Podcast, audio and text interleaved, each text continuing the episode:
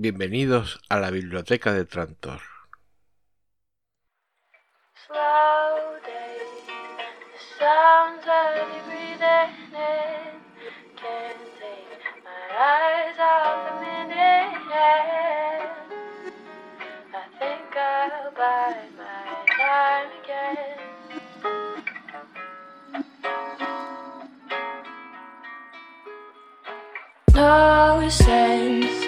stop.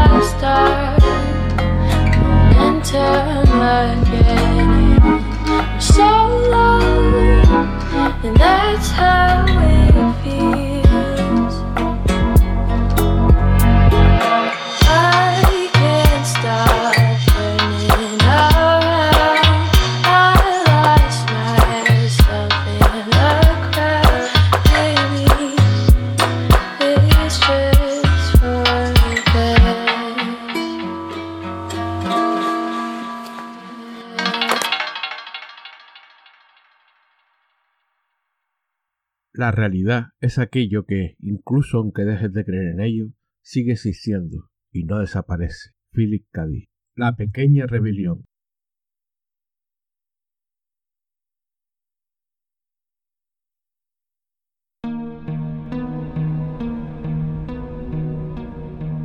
El hombre estaba sentado en la acera y mantenía la caja cerrada con ambas manos. La tapa de la caja se movía con impaciencia, luchando contra la presión de los dedos. De acuerdo, murmuró el hombre. El sudor resbalaba por su rostro, un sudor denso y húmedo. Abrió la caja poco a poco, sin separar los dedos de la abertura. Un tamborileo metálico sonó desde el interior, una leve pero insistente vibración que aumentó la intensidad a medida que la luz del sol penetraba en la caja. Apareció una cabecita redonda y brillante, y luego otra. Otras cabezas abrieron paso con dificultad. Soy el primero, chilló una cabeza. Se produjo una momentánea trifulca y luego un apresurado acuerdo. El hombre que estaba sentado en la acera levantó la figurita de metal con manos temblorosas, la depositó en el suelo y le dio cuerda con sus dedos torpes y abotargados. Se trataba de un soldado provisto de casco y fusil, pintado en tonos brillantes y en posición de firme. Mientras el hombre giraba la llave, los brazos del soldadito se alzaban y bajaban, se movían con energía. Dos mujeres paseaban charlando por la acera. Observaron con curiosidad al hombre sentado, la caja y la brillante figura que tenía en las manos. Cincuenta centavos, murmuró el hombre. Llévenle a sus hijos algo que... Espera, soyó una débil voz metálica. A ellas no. El hombre interrumpió su perorata bruscamente. Las dos mujeres intercambiaron una mirada y luego se fijaron con más atención al hombre y a la figurita de metal. Pasaron de largo con gran rapidez. El soldadito miró a un lado y a otro de la calle, a los coches, a los compradores. De repente se agitó y susurró algo con voz áspera e impaciente. El hombre se contuvo. El niño no, dijo secamente.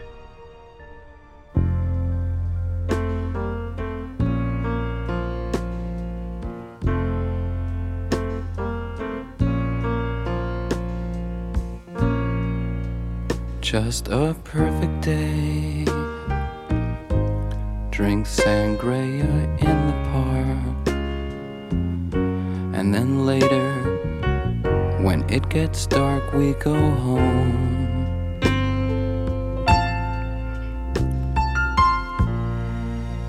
Just a perfect day. Feed animals in the zoo. Then later, a movie too, and then home. Oh,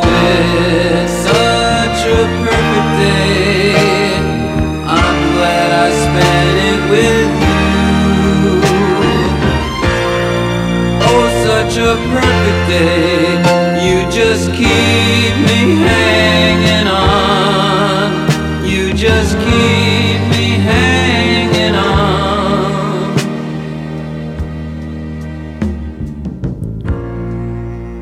Just a perfect day. Problems all left alone. Weekenders on our own. It's such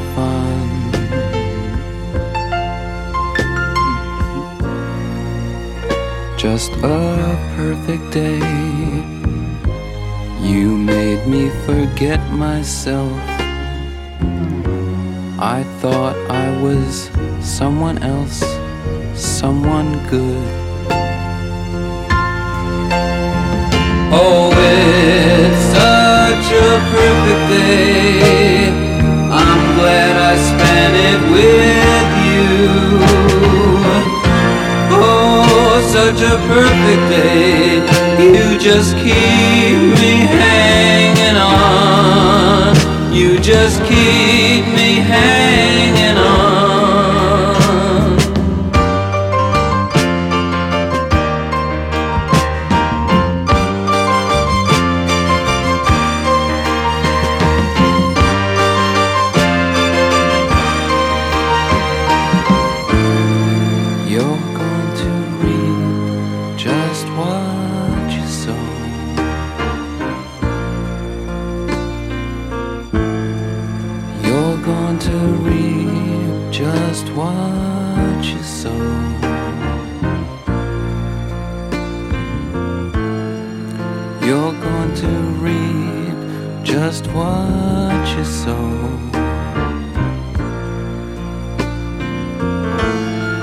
You're going to reap just what you sow.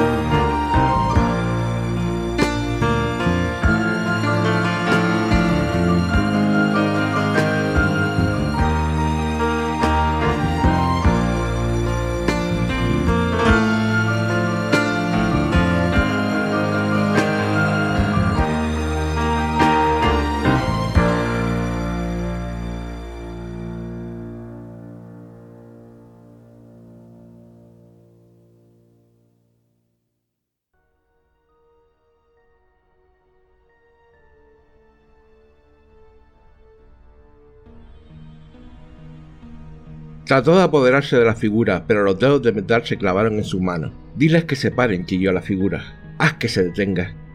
La figura de metal se liberó de su presa y correteó por la acera, con las piernas todavía rígidas. El chico y su padre aflojaron el paso hasta inmovilizarse y lo miraron con interés. El hombre sentado esbozó una débil sonrisa. Vio cómo la figura se les acercaba, contoneándose, con los brazos subiendo y bajando. Compraré algo a su hijo, un compañero de juego excitante, le hará compañía. El padre sonrió al ver la figura que se acercaba a su zapato. El soldadito tropezó con él, resolló y chasqueó, sus movimientos cesaron. Dale cuerda, gritó el niño. El padre recogió la figura. ¿Cuánto vale? Cincuenta centavos. El vendedor se levantó con ciertas dificultades sin soltar la caja. Le hará compañía, se lo pasará muy bien. ¿Estás seguro de que es lo que quieres, Bobby? El padre le dio vueltas a la figura. Claro, dale cuerda. Bobby cogió el soldadito. Dale cuerda. Te lo compraré, dijo su padre. Buscó en su bolsillo y entregó al hombre un billete de un dólar. El vendedor le devolvió el cambio con torpeza, desviando la mirada. La situación era excelente, la figura yacía en silencio, pensativa. Todas las circunstancias habían conspirado para dar lugar a una solución óptima. El chico podría haberse negado a parar o el adulto podría haber salido sin un céntimo. Muchas cosas podrían haberse torcido. Este pensamiento le desagradaba, pero todo había ido muy bien. Ma chambre a la forme d'une cage. Le soleil passe son bras par la fenêtre. Les chasseurs à ma porte comme les petits soldats qui veulent me prendre. Je ne veux pas travailler, je ne veux pas déjeuner, je veux seulement oublier et puis je fume. Déjà j'ai connu le parfum de l'amour, un million de roses n'embâmerait pas autant. Maintenant une seule fleur dans mes entourages me rend malade. Je ne veux pas travailler, je ne veux pas déjeuner, je veux seulement oublier et puis je fume. Pas fier de sa vie qui veut me tuer. C'est magnifique être sympathique, mais je ne le connais jamais.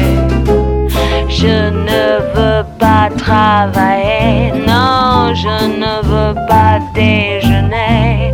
Je veux seulement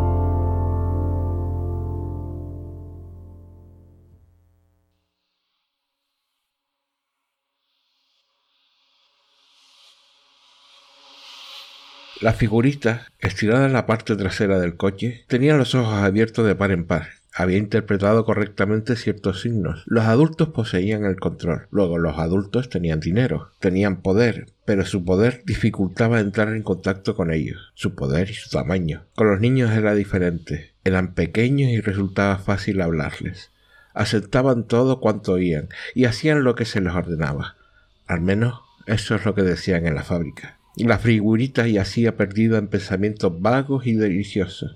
El corazón del niño latía con rapidez. Subió corriendo la escalera y abrió la puerta de un empujón. Después de cerrarlas con cuidado se sentó en la cama, miró lo que apretaba entre sus manos. ¿Cómo te llamas? preguntó. ¿Cuál es tu nombre? La figura de metal no respondió. Te presentaré. Haz de conocer a todos. Te gustará estar aquí. Bobby depositó la figura en la cama. Fue al armario y sacó una abultada caja de cartón llena de juguetes. Este es Bonzo, dijo. Levantó un pálido conejo de trapo. Y Fred le dio la vuelta al cerdo de goma para que el soldado lo viera. Y Tedo, por supuesto. Este es Tedo. Llevó a Tedo hasta la cama y lo acostó junto al soldado. Tedo quedó tendido en silencio, mirando el techo con sus ojos de cristal. Tedo era un oso pardo.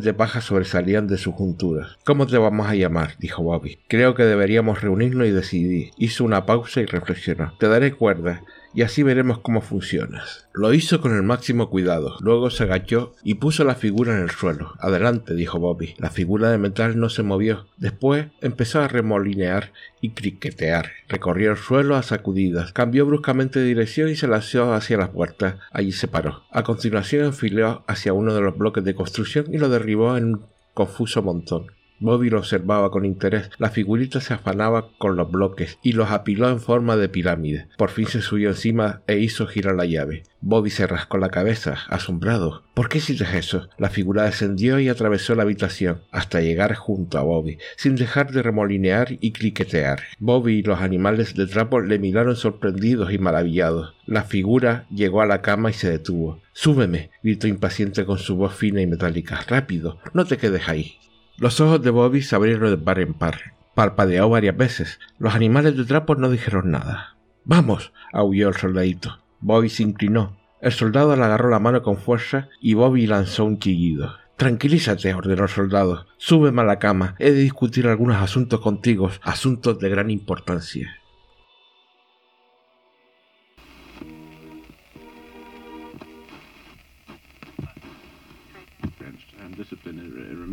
Mercifully. Yes, and, and neither would you, Derek, this star nonsense. Yes, yes. No, it is. It. I'm sure of it.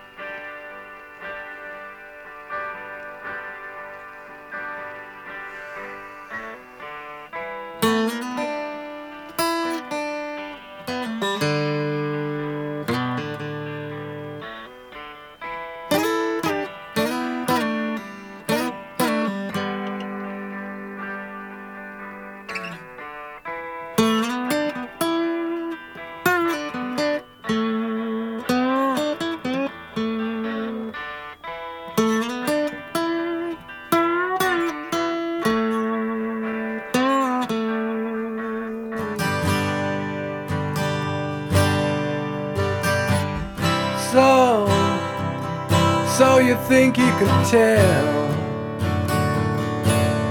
heaven from hell, blue skies from pain? Can you tell a green field from a cold steel rail? A smile from a veil. Do you think you can tell? Did they get you train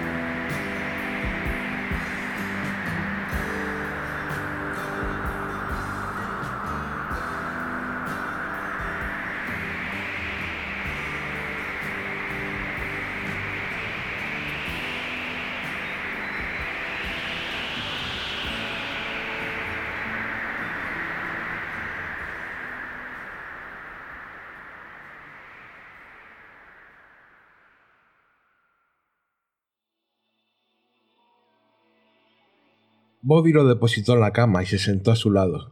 La habitación estaba en silencio, excepto por el zumbido de la figura metálica. Una habitación bonita, dijo el soldado al cabo de un rato. Una habitación muy bonita. Bobby se apartó un poco. ¿Qué ocurre?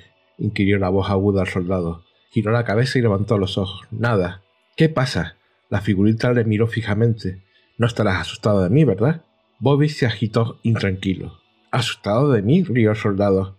No soy más que un hombrecito de metal, solo mido 15 centímetros. No paraba de reír hasta que cesó de golpe. Escucha, voy a vivir contigo durante un tiempo. No te haré ningún daño, créeme. Soy un amigo, un buen amigo. Le miró con ansiedad. Sin embargo, quiero que hagas algunas cosas por mí. No te importará, ¿verdad?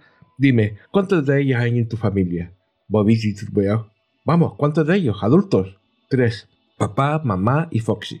¿Foxy? ¿Quién es Foxy? Mi abuela.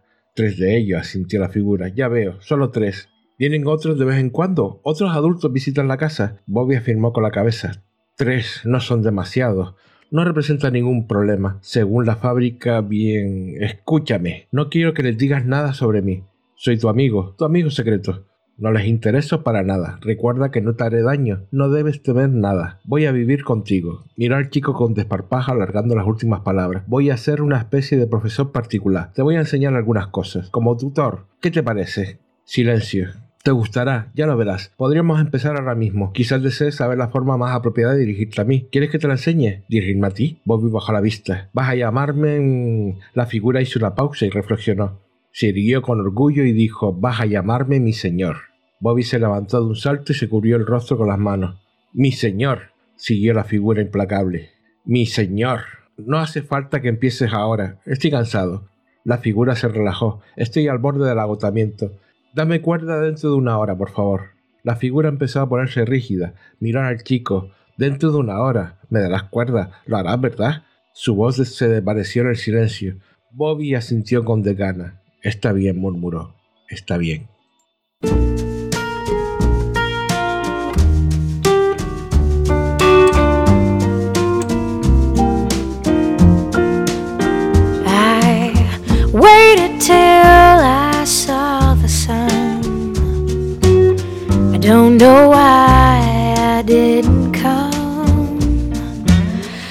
Left you by the house of fun. I don't know why I didn't come. I don't know why I didn't come. When I saw the break of day, I wish that I could fly away instead of kneeling catching teardrops in my hand. My heart is drenched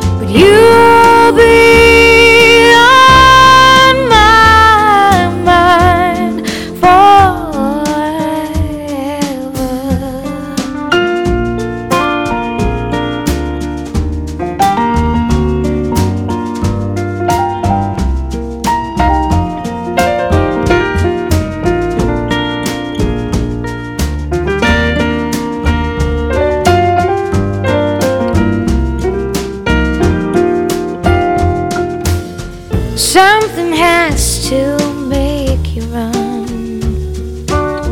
I don't know why I didn't come. I feel as empty as a drum.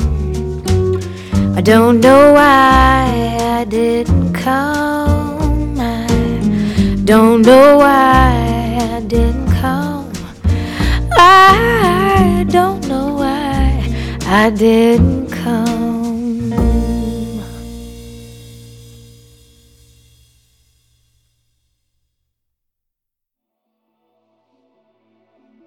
Era martes, la ventana estaba abierta y la cálida luz del sol penetraba en la habitación. Bobby se había marchado a la escuela. La casa se encontraba vacía y silenciosa. Los animales de trapo descansaban en el armario. Mi señor estaba apoyado sobre la cómoda. Miraba por la ventana satisfecho. Soy yo un débil zumbido. Un objeto diminuto entró volando en la habitación. Dio varias vueltas y aterrizó sobre la tela blanca de la cómoda, al lado del soldado de metal.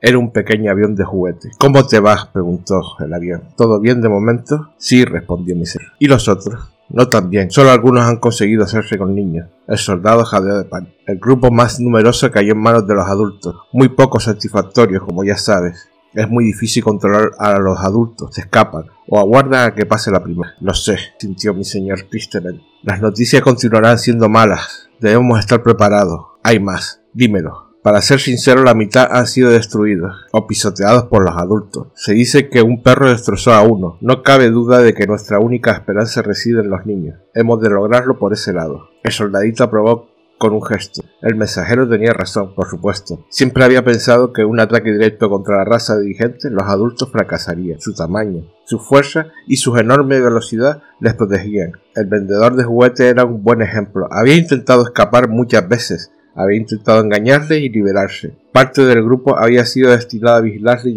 incesantemente. Y hubo aquel terrible día en que estuvo a punto de empaquetarlo, con la esperanza de ¿Le estás dando instrucciones al niño? preguntó el avión. ¿Le estás preparando? Sí, he comprendido que me voy a quedar. Los niños son así, como toda raza sometida, se les ha enseñado a obedecer. Es lo único que puedo hacer. Soy como otro profesor. Invado su vida y le doy orden. ¿Has iniciado la segunda fase? ¿Tan pronto? Mi señor estaba asombrado.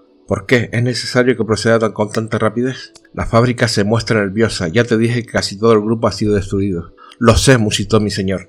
Lo esperábamos. Lo planteamos con realismo, sabiendo de antemano las posibilidades. Se meció sobre la cómoda. Era natural que muchos cayeran en manos de los adultos. Están en todas partes. Ocupan posiciones claves, puestos importantes. La psicología de la raza dirigente implica controlar cada fase de la vida social. Pero si todos los que se apoderan de niños, consiguen sobrevivir. Es lógico que no lo sepas, pero aparte de ti solo quedan tres. Tan solo tres. ¿Tres? Mi señor se miró estupefacto. Incluso los que se apoderaron de niños han sido destruidos. La situación es trágica, por eso quieren que empiece la segunda fase. Mi señor apretó los puños. Tenía el cuerpo rígido de terror. Solo tres. ¿Cuántas esperanzas habían depositado en el grupo abandonado a su suerte? Tan pequeños, tan dependientes del clima y de que les dieran cuerda. Si fueran un poco más grandes, los adultos eran tan enormes. ¿Qué había pasado con los niños? ¿Por qué había fracasado su única y frágil oportunidad? ¿Qué ocurrió? Nadie lo sabe. en la fábrica reina una gran confusión y escasean los materiales. Algunas de las máquinas se han averiado y nadie sabe repararlas. El avión se deslizó hacia el borde de la cómoda. He de regresar. Vendré después para saber de tus progresos. El avión despegó y salió por la ventana abierta. Mi señor lo siguió con la mirada aturdido. ¿Qué podía haber sucedido? ¿Se sentían tan seguros de los niños? Todo había sido planeado. Por la tarde, el niño estaba sentado en la mesa, hojeando distraídamente el libro de geografía. Se agitaba en la silla mientras pasaba las páginas. Acabó por cerrar el libro, se levantó de la silla y fue al armario. Estaba buscando la caja de cartón cuando una voz la advirtió desde la cómoda. Más tarde, jugarás más tarde. He de comentar algunas cosas contigo. El chico volvió a la mesa con el rostro fatigado y apático. Asintió con un gesto, rodeó la cabeza con sus manos y la apoyó sobre la mesa. No tendrás sueño, ¿verdad? preguntó mi señor. No. Escucha, pues. Mañana, cuando salgas de la escuela, quiero que te dirijas a una dirección. Es una tienda de juguetes. A lo mejor la conoces. Don's Toyland. No tengo dinero. No importa. Ya está todo arreglado. Vas a Toyland y le dices al hombre, venga a buscar el paquete. ¿Te acordarás? Venga a buscar el paquete. ¿Qué en el paquete? Herramientas y algunos juguetes para ti, para hacernos compañía. La figura de, metal se frotó las manos. Estupendos juguetes modernos, dos tanques y una ametralladora. Y algunas piezas para... No lo olvides, dijo nervioso mi señor. ¿Lo harás? Esta fase del plan es extremadamente importante. Se retorció la mano de angustia.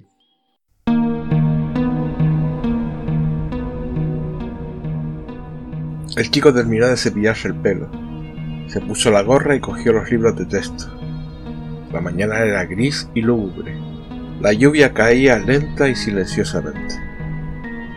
El niño dejó los libros en su sitio, fue al armario y miró en su interior. Sus dedos se cerraron sobre la pata de Tedo y lo sacó de un tirón. El niño se sentó en la cama y apretó a Tedo contra su mejilla. Pasó mucho rato abrazado al osito, sin reparar en nada más. De pronto, levantó la vista y miró la cómoda.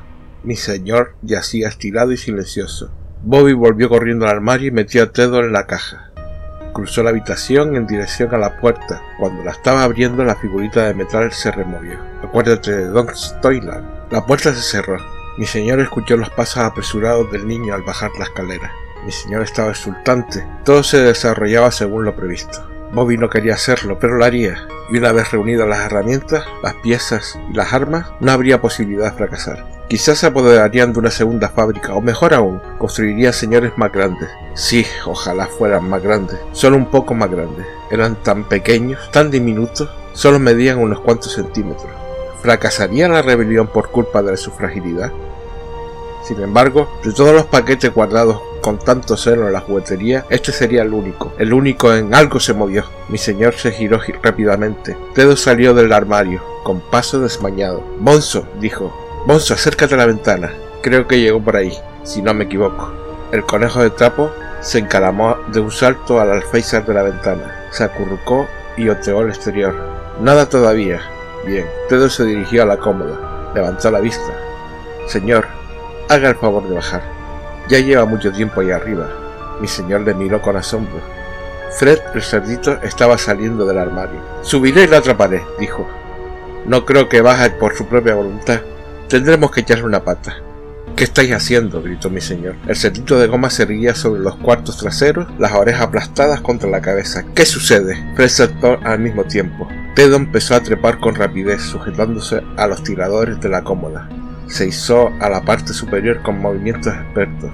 Mi señor retrocedió hacia la pared sin dejar de mirar al suelo, tan lejano. Así que esto es lo que sucedió a los otros, murmuró. Ya comprendo.